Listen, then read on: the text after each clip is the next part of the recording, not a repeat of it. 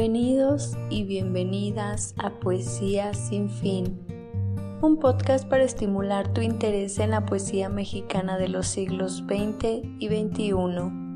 En cada episodio presentamos datos biográficos de los y las poetas, abordamos algunos rasgos estéticos de su obra y leemos fragmentos de sus poemas.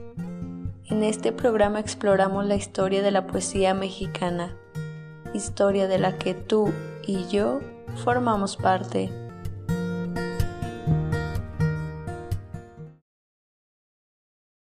Nadia New Sabi, guion basado en el texto de María Guadalupe Toledo Chi. Nadia López García, también conocida como Nadia New Sabi, nació en Tlajiaco, Oaxaca en 1992. Es una ensayista, promotora cultural, tallerista y poeta mexicana bilingüe Tu Un Sabi español. Obtuvo la beca literaria de la Fundación para las Letras Mexicanas en el área de poesía del 2015 al 2017. Considerada como una de las mexicanas más creativas del 2018 por la revista Forbes.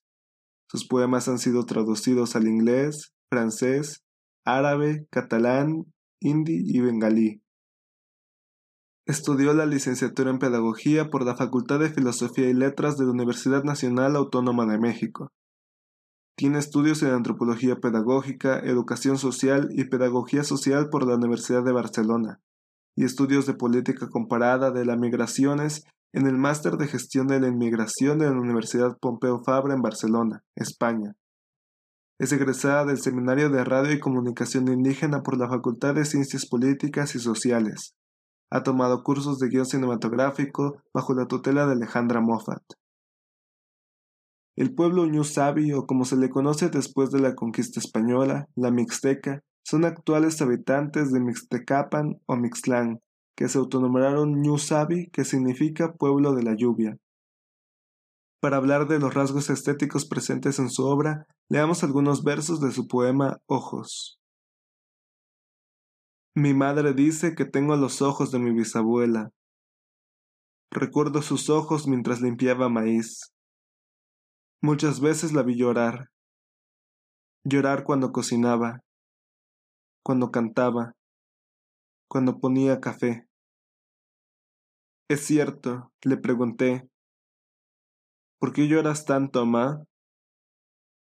Y ella me decía, así sin dejar de llorar, porque nosotras tenemos ríos adentro, y a veces se nos salen. Tus ríos aún no crecen, pero pronto lo harán. Ahora lo comprendo todo.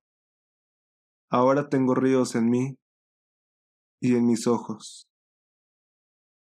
En este poema el yo lírico cuenta que su madre le dice que tiene los ojos de su bisabuela, pues ella solía llorar mucho y le explicaba que todas ellas tienen ríos adentro, y que cuando crezca sus ríos también saldrán. Es ahí cuando se da cuenta que sus ojos ya tienen ríos. Podemos ver que la bisabuela lloraba cuando limpiaba maíz, cuando cantaba o ponía café, es decir, cuando realizaba acciones cotidianas.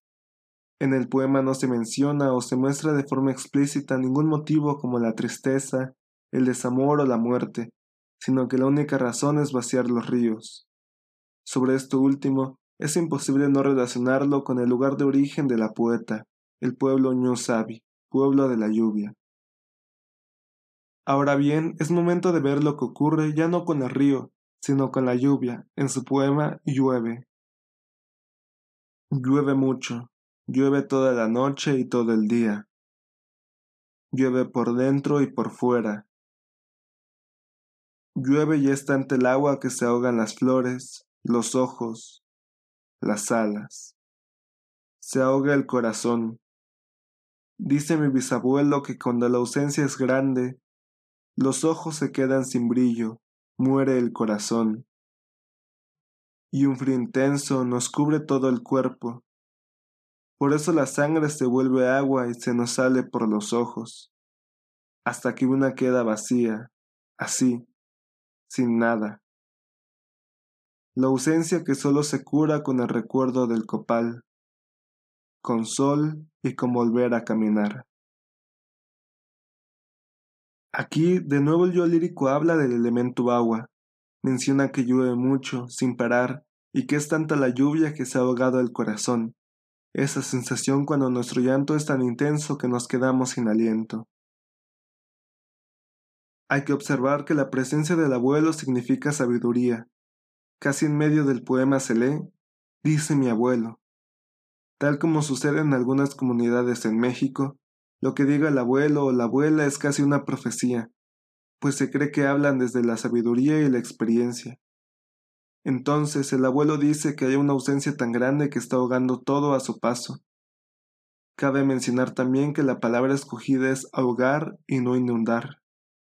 Por otro lado, el vacío es tan grande que el corazón muere, pero no se queda así, pues hay un remedio que es el recuerdo del copal, el sol y volver a caminar no solo nos está hablando de un vacío, sino de un vacío que se cura.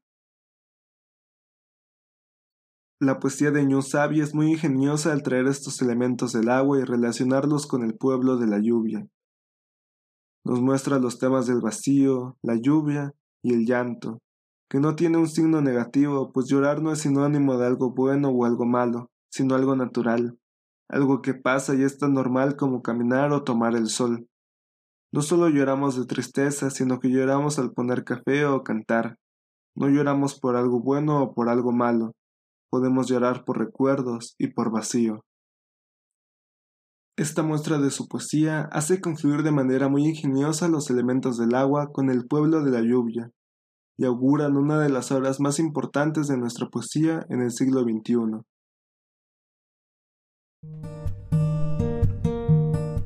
Te agradecemos tu presencia.